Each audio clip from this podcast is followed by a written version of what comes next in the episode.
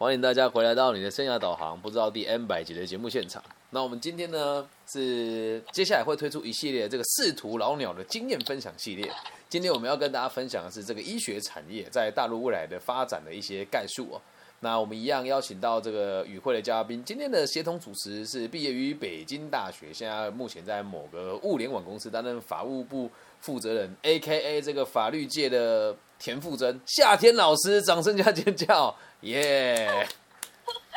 大家好，我是你们的老朋友夏天老师，就是每次都要有来到更新的频道。对，每次都有不同的这个介绍方式。接下来要登场的稍微厉害了哦，就是毕业于我们同济大学医学院的这个医医医学的这个老的老师哦，也同时也是这个刘德的博士，A.K.A 眼科界的这个吴亦凡，吴亦 知名三甲我主科比较好吧？主治医师，在这个在眼科服务的这个吴医师，掌声加尖叫，耶！耶大家好，哇，吴医师又来了。对，咱们这个节目真的是三三位，我们以后就可以直接长期的把节目开下去。我觉得我们三个人默契很好，就是现如果你在收听的朋友，你应该很难理解，我们就是稍微你出几个问题，完全几乎今天的内容是可以一刀未剪就上去了，所以也真的很感谢跟两位这么优秀的人合作啦。那真的，其实我在台湾，然后目前在从事这个大陆的这个播客的这个的行业，就是理解到就是两两边的这个落差其实相当的大。那我们成立这个、节目的目标呢，除了为了让高考的孩子可以更理解他们未来的发展，也希望可以透过这个更多各行业的这形形色色的专家跟我们所谓的佼佼者来跟我们分享接下来的这个领域三年五年可能会变成什么样子的状况。那我们今天要分享的呢，就是这个医学产业未来发展的这个概述。那就要再次麻烦我们吴医生跟我们做这个一些比较深入的这个交流。我们第一个问题是啊，在这个行业里面呢、目前你有感觉到什么样子的发展趋势？是你认为有有什么东西是以后一定会发生，而现在还没有发生的呢？在医学的领行这个行业当中，在医学这个行业的话，我认为首先这个行业的一个核心的一些程序或者说一些核心技术的话，它应该长期还是保持在一个手工业的阶段。啊为为什么会认为是特特别是对于嗯呃对对于这个外科医生来说，但是但是医院的很多的这种事务性的流程的话，它可能会呃逐渐的变得工业化，嗯，网络化，比如说用，比如说通过物联网把它联系起来啊，或者说通过人工智能来做一些辅助性的事物，我认为会有这方面的趋势。原来如此。那嗯我们就是呃，比如说，比如说，病人到了医院以后，他挂号啊，或者说，呃，他要开一些检验，是然后可能就以后就是机器人帮他采血，然后自动的给他解释一些检血液化验的这些结果。哇，那但这样是最终的这个诊疗的流程，应该还是要医生来做的，还是要人来做的。是，所以如果这么听起来的话，因为我先讲一下，我们台湾会有这个所谓的验光的，我们会有这个验光师，那大陆也会有这个行业嘛，就是验光得由一个人来执行有，的也是有，所以应该你们在照这个 X 光，我们讲这个这个在在大陆怎么讲？X 光片，也是讲 X 光它，叫检检验科，检验科。哦，这是检验科，那 X 光片是影像科，哦，影像科像，科。我们台湾有一个哦，就是也会有这种影像科，那做检验还有一个检验科，在大陆也有啊？对，检验就是验血嘛。对对对，我我们在台湾讲呃医检，医检像检验的话，现在主要也是由机器来完成嘛，因为比如说血液里面的各种指标，肯定也是要机器啊，就是把生物试剂跟血液混合了以后，就用哎，其实我们可以是就是结合时时事来讲一下，就是验核酸这这个这个里面的步骤。其实我们知道采集是人工来采集嘛，那就是采集这个样本之后，它会不会有一个比较高度自动化的一个检验的流程呢？它肯定是自动检验的。这个因为人人的肉眼也好，各这个感官也好，它没有办法判断血液里边的核酸的浓度嘛。哦，所以核酸检测，我们讲的是这个新冠的这个议题嘛？对对对，哇，那哎，那现在在就是这种辅助性的事物，其实它是最容易自动化、机器化的。但是我认为人人和机器或者是和和 AI 相比的话，它有两个优势，一个是脑子，一个是手。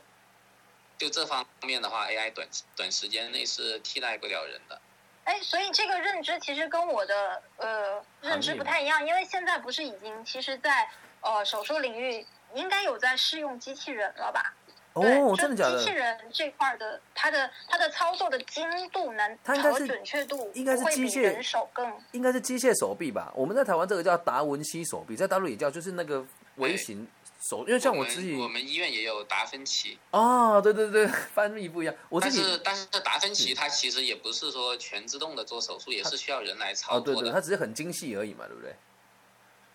对。那但是比如说再举个例子。再举个例子，比如说我们我们以前讲的叫呃广东话叫通波仔，就是通血管嘛。那个现在也是有那种小型的机器人可以直接就是进去，然后把那个血管清掉，对不对？这个我倒不太清楚，但是这种是比如说血管方面的手术的话，应该主要也是由人来完成的吧？嗯嗯嗯，但是还是需要有一个人在那边操作。对，因因为其实刚刚吴医师有讲到，他他主要是站在呃医院的整个诊疗的流程以及提供诊疗服务的这个呃过程，呃讲他的这个信息化与智慧化的一个程度嘛。但其实我们如果看整个大的医疗产业的话，医医疗的就是医院的诊疗服务，包括它的呃刚刚讲的诊断服务，其实只是其中的一个环节嘛。当中你会可能适用到很多的。比如说，我们要住院，我们要有一些啊辅助的器材呀，呃，或者说医疗的器械呀。然后，如果我们需要吃药啊，当然就会有医药行业嘛。对，这个其实呃，整个来讲都是呃大的医疗产业当中的一个环节嘛。那你目前观观测到说，是不是其实是在医生诊疗的以及外科手术的这个方面，其实会长时间的保留人的优势，而在其他的。板块来讲，其实是慢慢的越来越智慧化的。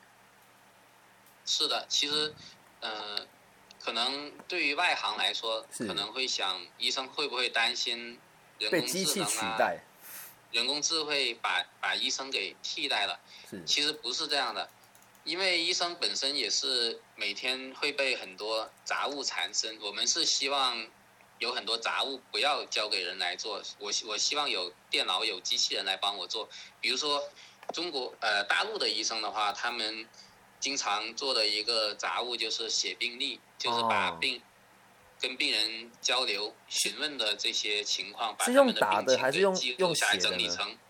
呃整理成这个文文字材料。这个是要在电脑上就要打字，经常打字一整天。特别是年轻医生，他们大部分时间可能就。花在干这个杂物上。假如说电脑有一天它聪明到呃能够自动的跟病人去交流，然后把他的话记录下来，按照一定的格式整理成文书材料，那我们年轻医生会非常高兴，这样我们就可以腾出手来去专心的发展呃医疗技术。其实其实 IPM 是有做这个呃就是医疗方面的 AI 的，IPN 是什么？嗯，对，但是。他们其实做下来就也是发现到刚刚吴医师讲的这个这个难题嘛，因为因为 AI 就是我们正面的来做，就是说我们需要就嗯可以打一个比方，就是你在刷手机的时候会会有一些智智能的推荐嘛，这些算法，对这个算法就是说把你。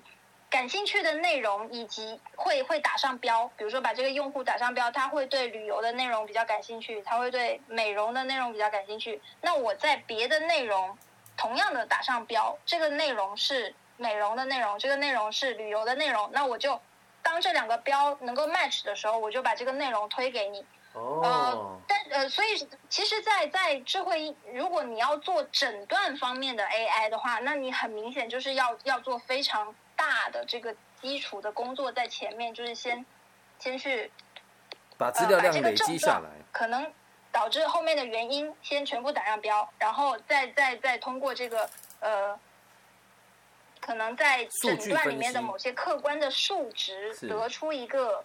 指征，然后再去对应它可能的原因，去给医生做一个提示。但 anyway，最后还是要回到医生这边来判断。是对。所以应该不至于会被 AI 取代啊，只是他会医生也是乐于见到说可以让更多的 AI 来取代一些杂物吧，应该这么说对吧？刚才刚才夏天老师他说的那个应该是就是 AI 对疾病的诊断，现在确实有蛮多这种人工智能在医学领域的应用，它主要是用于这个图像识别，然后在没有没有人没有医生指导的情况下，由机器自动阅读一个，比如说 X 光片或者说，其他的这种图像、影像资料，然后对这个病人的病情进行诊断，比如说判断病人他所患的肿瘤是是恶性的还是良性的，所以真的但是这个还是处于一个研究阶段。还没有成熟，就对了。对，但它会会发展的，应该这么说吧？我们是相信它会这么发展。嗯，对，如果说它进一步发展的话，可能它就可以帮助医生更快速的诊断，就是可能诊断这一块，医生他就可以呃比较信任人工智能，然后医生就更呃就是着重于每天的工作就是汇聚，就主要时间是花在治疗病人更有效率的进行互事情之上动方面。对对对，这方面是其实是很很难取代的嘛。就还有刚刚就是呃，吴医师有讲到说，嗯，希望除了希望在在行政方面的杂物方面，呃，更更智能化，其实也有其他医院站在医院整体管理的角度，我们就讲。呃，工业工厂里面他们会用这个 ERP 系统嘛？对，嗯这个现在已经是非常哦在大陆也叫 ERP 哦，就现在，我们台湾也叫对对对对是是是然后现在其实你你医院的管理系统其实也是可以可以做这样一个智能化的管理的，就比如说你的药房，对吧？现在就是最新的有一个你 IPO 的这个医疗产业的一个具一个比比较引人关注的案例吧，就是叮当快药嘛。其实叮当快药它它它很重要的一个卖点就是说它像便利店一样的管理你的药物的库存的库存嘛，就是对。这么方便嗯。那这个也是智能化的一个方向吧。那叮当快药会嗯会有医生要协助开处方吗？还是不用？嗯，啊，它它有云，它有云诊疗啊，对，就是也是线上诊疗嘛。原来如此，呃，真的是跟我们看到的很不一样。大家都以为好像这个医疗行业没有什么特别的地方，但这样看起来是它是有一个，还是有个趋势在。就是我一直以为是医院就是很传统的东西。那如果照这个逻辑讲，我们现在了解到，接下来很多都会从 AI 去发展，然后也理解到这个对医生的这个好处跟或者是什么地方。那吴医师，你会不会认为这个人口老化会让这个医学越来越有价值呢？如果站在商业的角度来讲的话，你觉得它会不会越来越蓬勃发展呢？您认为？嗯，我我认为人口老龄化是一方面，但本来随着就中呃大陆是一个发展中国家，随着这个经济水平的提高，本身就会有一个更多的医学需求。是，就比方说，首首先是经济发展的话，可能会呃导致一些新的疾病，比如说糖尿病的出现，就是人的生活富足了以后，他吃的东西比较多，可能以前是营养不良的一个状态，现在就是出现了糖尿病。再就是，呃，大家对自己的健康质量就会有更高的要求。是，比如说以前大家不注不注重这个牙齿健康啊，嗯，呃，也不会去主动看牙科医生，是，非非要等到牙齿都掉光了才去镶镶假牙。呃，但是大家经济水平提高了以后，他就会更注重各方面的保保养保健，他也会提产生这种新的医学需求。这个呃，老龄化是社会老龄化只是其中的一个因素。哦，其实应该说各个各个指指标上来讲，医学这个行业，其实我觉得还是在大陆来讲，还是你也是认为还是大有可为的，对不对？对对，因为因为从从就是社会的发展水平上来看，如果我们去看欧洲跟美国、北美嗯这边人均医生的数量，目前来讲还是远远高于中国大陆的。哦，所以它是一个还可以发展、还没有饱和的市场，应该这么说。对，真的很很不一样啊！听我们这个节目也真的是也可以培养起一些 这个世界观哦。那如果在这个在这个状况之下，有没有可能就接下来在这个医疗的分工会越来越细呢？医疗的分工现在确实是越来越细了，就包括眼科，眼科它其实也是分为很多不同的亚专科。就眼科本来已经是一个非常专业化的专科了，但是眼球这么小的一个地方，还是有每个医生他要从事不同的亚专科的方向。比如说做白内障的医生，他就只做白内障；做视网膜的，他就只做视网膜。会越来越做角膜的就只做角膜。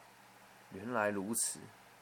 应该是哎，那是不是现在在大陆的每个行业都这样？其实，在我们昨我们前几天聊到那个土木，夏天老师，我们土木的分项好像也是这样哦，就会分成更多分科，学习就学得更详细，对不对？对对对，这个是社社会生产它的分工，不断的分工，不断的细化，这个也是一个。这个讲到我们吴医师的另外一个专业，吴医师另外一个专业是什么？这可以分享，吴医师另外一个专业是另外一个专业，就是社社会大生产分分析师。真的假的？哎，这很酷，这也是我现在在假的，玩笑，开玩笑。但是就是说，其实他嗯，对他在他的社会的除了他的这个主营主营，他是一个医生之外，他其实也是一个对。对，就我比较喜欢看看各种各各样的这种这种书籍吧。哦，那我要跟吴医师推荐一本书可以吗？就是他他会很清楚让我们理解社会的发展的过程。啊，西敏斯的《田与权利》什么书啊？田与权利。是人类简史吧？不是不是不是，田与权利，甜美的甜，然后 and power。与权力，田与权力，新敏式的作品，有机会我看看。因为我是拜读，对，这个是我的专业啦。我我在台湾做生涯规划，然后也在不同的企业里面做管理顾问，对，这才是我真正的专业。就这一本书，我觉得如果对这个议题有兴趣，我们真的很值得。因为我们现在所读的一切分工都是来自于这个工业革命，而工业革命是从糖开始的，就可以让我们更理解我们的分分分类是什么。对我们聊聊医学界这东西，我觉得好深入。我相信这一集应该会有很大的回响啊。那我我们再问下一个问题哦，就是既然它会持续的这个蓬勃发展，然后分工也会越来越越细嘛，所以应该整体来说，我们这个医疗应该会变得比较产业化吧？那你觉得产业化这件事情到底对对整个行业来讲是好还是不好呢？会不会到最后会有点偏向于过于？商业，或是失去了这个所谓当医生的这个人与人之间互动的这个本性呢？你觉得会不会有这个问题啊？嗯，我我来补充一点好了，因为这个问题是我想问的嘛。其实医疗产业化在总体来讲，跟在大陆来讲，它有一个特殊的含义，就是跟教育产业化一样，就是它把一个原本是公共供给的东西，变成了可以允许私营部门进入的一个。行业，对他，他原本教呃医疗和教育都是应该由政府提供给嗯他的公民的服务嘛，是是。但是可能由于就是社会发展阶段的限制，由于当时可能政府没有钱，所以他就允许说私营的部门进入这个行业，医疗以及教育来为公民来做这个服务的补给，是呃。其实它是有一定的这个这个发展阶段的局限性的。那那就是其实医疗产业化已经走过了很长的一段时间。那你作为吴医师，作为这个啊，就是这个行业内的一个人的话，你你会 你会怎么样怎么样来看待这个医疗产业化给你的行业带来的影响？就是你你是觉得正面更多还是负面更多？啊，如果你是指医疗的市场化。呃，或者说私有化的话，我我觉得这个我是持保留态度的，因为大陆现在的主要的呃医院还是一个公立医院。嗯嗯，主要还是公立就对了。对，然后我认为这个医疗这个东西的话，提供服医生提供服务，然后消费者是患者，但是患者本身并不一定能够理性的选择他想要的消费品，所以。可能会需要有一个第三方的机构，不管是政府也好，还是呃医疗咨询机构也好，或者说是社会保险部门也好，它其实是起到一个居中调停的作用。不能说，呃患者直接就把钱交给医生，然后由医生来，我们说的不好听一点，就是诱导病人进行呃消费吧。嗯。但如果如果是在比较成熟的医疗体系，那不管是美国这种商业化的。医疗体系，还是说像欧洲大陆啊，像德国这样的一个体系的话，像德国它是有有一个社会医保，它会审核医生给病人开的药物，呃，像美国的话，它就是商业医保机构来看，呃，医生给病人开的药物是不是合适？呃，如果说不合适的话，那可能商业医保他就不付钱给医院，就认为你这个开销是不合适的。如果说确实是必要的医疗支出，那么可能商业医保就会反过来向病人征收更多的这个医保费用，它起到起到一个居中调停的作用，这样就避免了因为病人的不理性而去呃拒绝一些必要的医疗医疗项目、医疗费用，或者说他就呃由于他的不理性的话，另外一种情况就是医生说什么他就言听计从，受到一些坏医生的诱导消费。哇。哎，那那这个听起来是医院管理的方式，在大陆有没有这个医管系呢？我们在台湾就有这个医医学管局嘛？对对对对对，对，在大陆也有。在大陆的话，有有医保局，有医保局，但是也有也有一部分费用是，如果说没有，应该是这么讲，就是说，他他刚刚就是吴医生讲到的那个保险相呃，就是相对于这个体系来讲是医保局，但是如果那个。根西在讲的，就是医院的上级管理部门其实是卫生部门嘛，对吧？官方是卫生部门，对不对？对，应该是是是卫健委在管医院吧？对，但是我刚才说的意思就是，呃，医疗医疗这个它是不是应该市场化的话，我认为医疗这个。它跟普通的消费品的市场是不太一样的，因为普通的消费品市场，比如说我们上淘宝买一件衣服，我很清楚自己想要什么样的款式，但是患者他去医院换那个人工关节是一头雾水的，他 不知道自己得了什么病，也不知道应该用什么药来治，更不知可能更不知道应该花多少钱。是，所以这种情况下，它不是一个简单的买方跟卖方的一个理性人的市场。了解。嗯，那那如果其实如果比如说我们不要说，就是因为你刚刚讲的是适度的问题嘛。嗯。那如果是是与非的问题，就比如说是医疗事故，就万一出了医疗事故，其实其实那个那个裁判的部门应该就是卫健委吧？对对。嗯。就是就是说，如果你呃。医生在诊诊疗的过程当中，不幸发生了，比如说患者他的这个病没治好，或者说给他造成了一些身体上的伤害，或者说甚至是失去了生命，这种医疗事故的情况下，他还是会有呃上级的管理部门，就是卫健委来。对，这种肯定是需要第三方的比较公正的机构进行鉴定。但是其实卫健委它是同时既管公立也管私立的嘛，全管。私立医院它也管啊，嗯。对。呃，我刚才说的并不是医疗安全的这个问题，而是是是适度医疗再就是，再就是这个呃，医疗它是不是进行市市场化或者说产业化的话，它还有一个就是，呃，钱由医保出还是说由老百姓自己直接出，或者说他出的钱是多是少的这么一个问题。嗯。就是医疗它其实是有一定的福利性质的，它是属于这个。社会管理体系的一部分，所以我说，为什么医生的收入或者说医生的社会地位跟跟一个社会的这种体制有很大的关系呢？就是假如说，嗯，假如说这个社会是医，他比较认可医疗产业化，比如说像美国这样的话，那确实对提高医生的收入是有比较大的好处。但是，呃，群众的这个。医药费的负担可能就会比较重，呃，再就是我认为医疗它其实可以分为两个部分，一个是基础的医疗，就是人命关天的这种，那就不适合不适合坐地起价，嗯，还但是有另外一种情况就是，它其实是一种锦上添花的，比如说像医医疗美容这种这种产业啊，比如说我割个双眼皮，其实对我的人生生命没有什么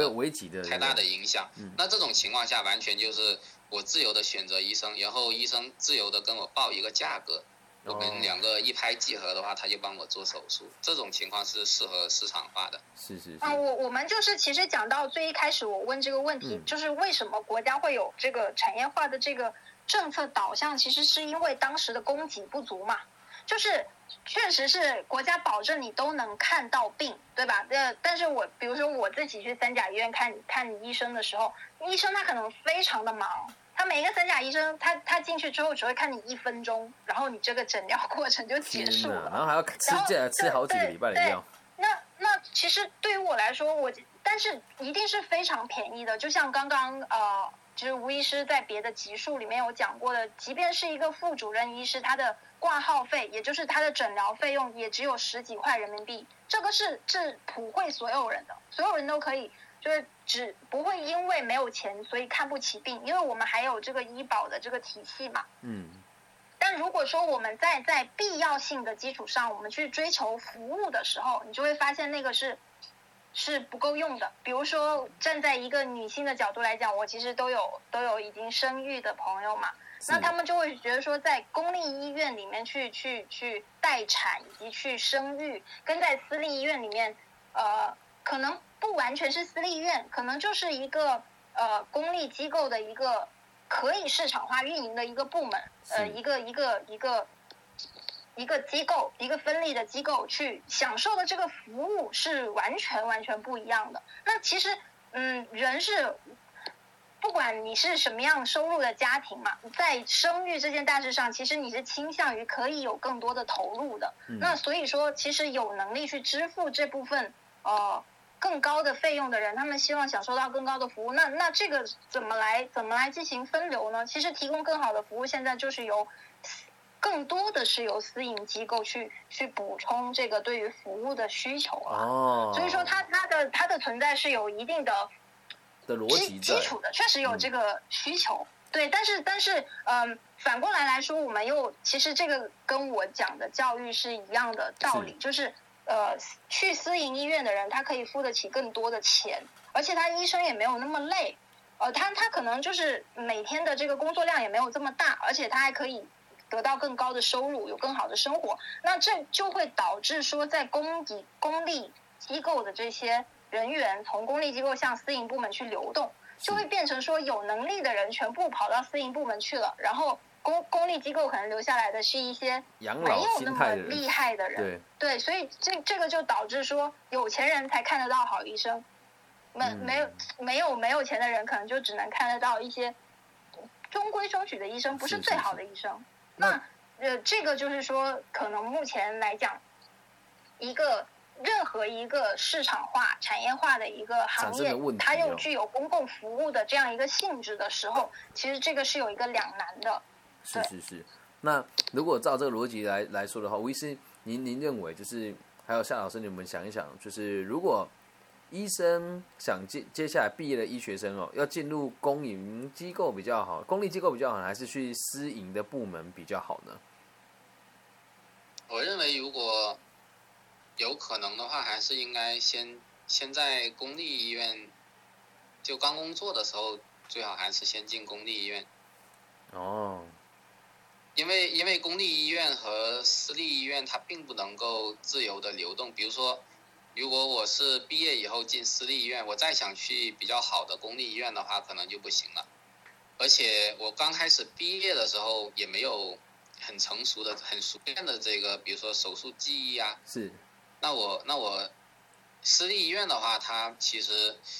他也不会让缺乏经验的人医学生刚刚毕业的这个年轻医生来来做手术啊什么的，可能就是还是让你写病历，做一些杂物的 东西，所以说你的发展也会受到限制。所以还是建议先到公立机构去去磨一磨吧，然后等技术纯熟了再来适应部门。那那个，而且而且在公立医院技术成熟了以后，公立医院它也不是说呃这么这么死板。这么僵化，它肯定也会提高你的待遇，起码提高到一个有竞争力的待遇，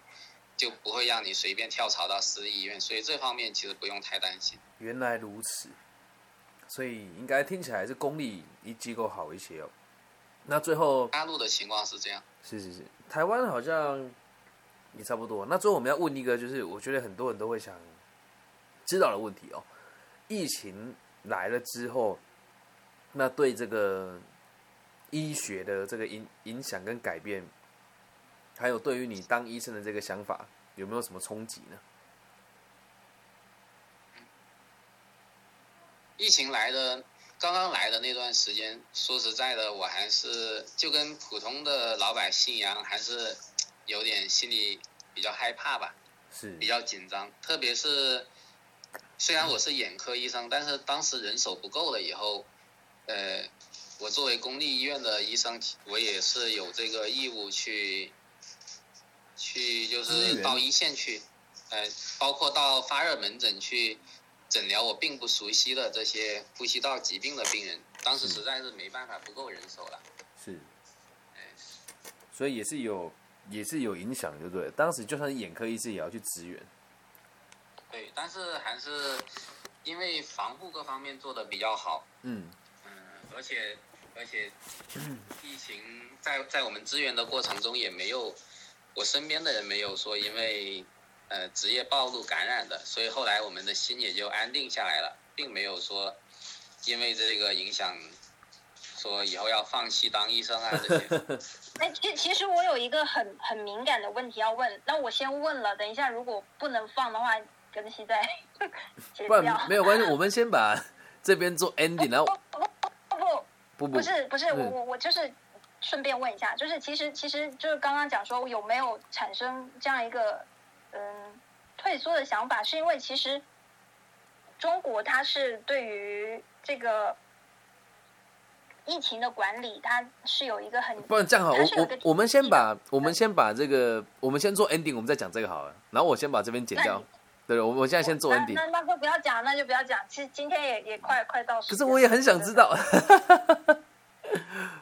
然 后那那你先问好了，那那个单独做一集啦，没有没有，我其实嗯想问的是说，其实香港他们他们医护当时面临这个很很严峻的问题的时候，香港医护就有罢工嘛，是是是就就他们就不干，因为他们觉得没有没有给他们提供足够的防护。是但是对于中国的医师来讲，就是他是有一个法律规定说，当这个这个这个东西来了。就是你必须要接收国家的调配，是如果你不不调配，你就就会失去这个工作。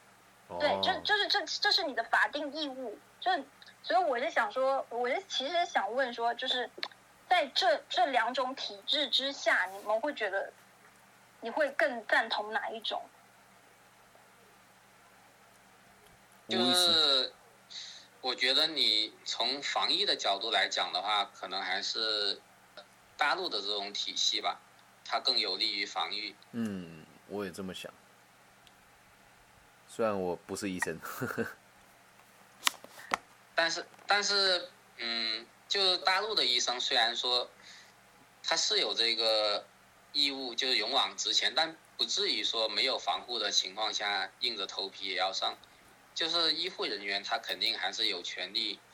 要求就医院的负责人提供足更够的防护的。当时也有很多这样的舆论事件，是就是有有的医院，比如说护士啊、医生啊，他们没有得到足够的防护，然后就在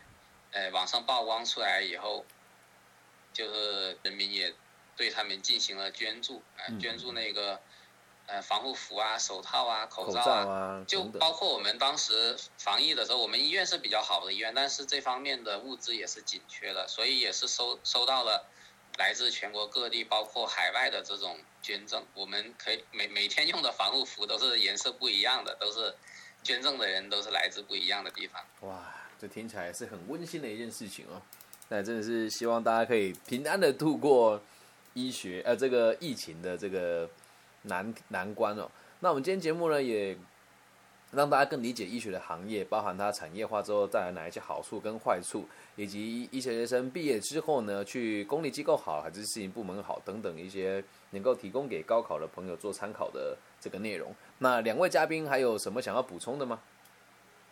没有哦，我觉得你刚刚讲的很很很很适合用来做 ending，就是呃，祝无论是在大陆还是在台湾的听众都可以身体健康，然 后可以平安的度过疫情。对对，等这个咱们疫情结束之后，你们再来台湾玩，让我做个东，带你们到处去兜兜转转。好啊，那等我到时候也过去那边找你们玩一玩，我一定要去这个武汉朝圣一下。好，那这一集 ending 有点尴尬，好好，因为谢谢大家，嗯，无意识没有祝接你的大家身体健康。万事如意。好，那我们就不然你再重新做一个 ending 好了啊，然后我们就说再见。你说我吗？对啊，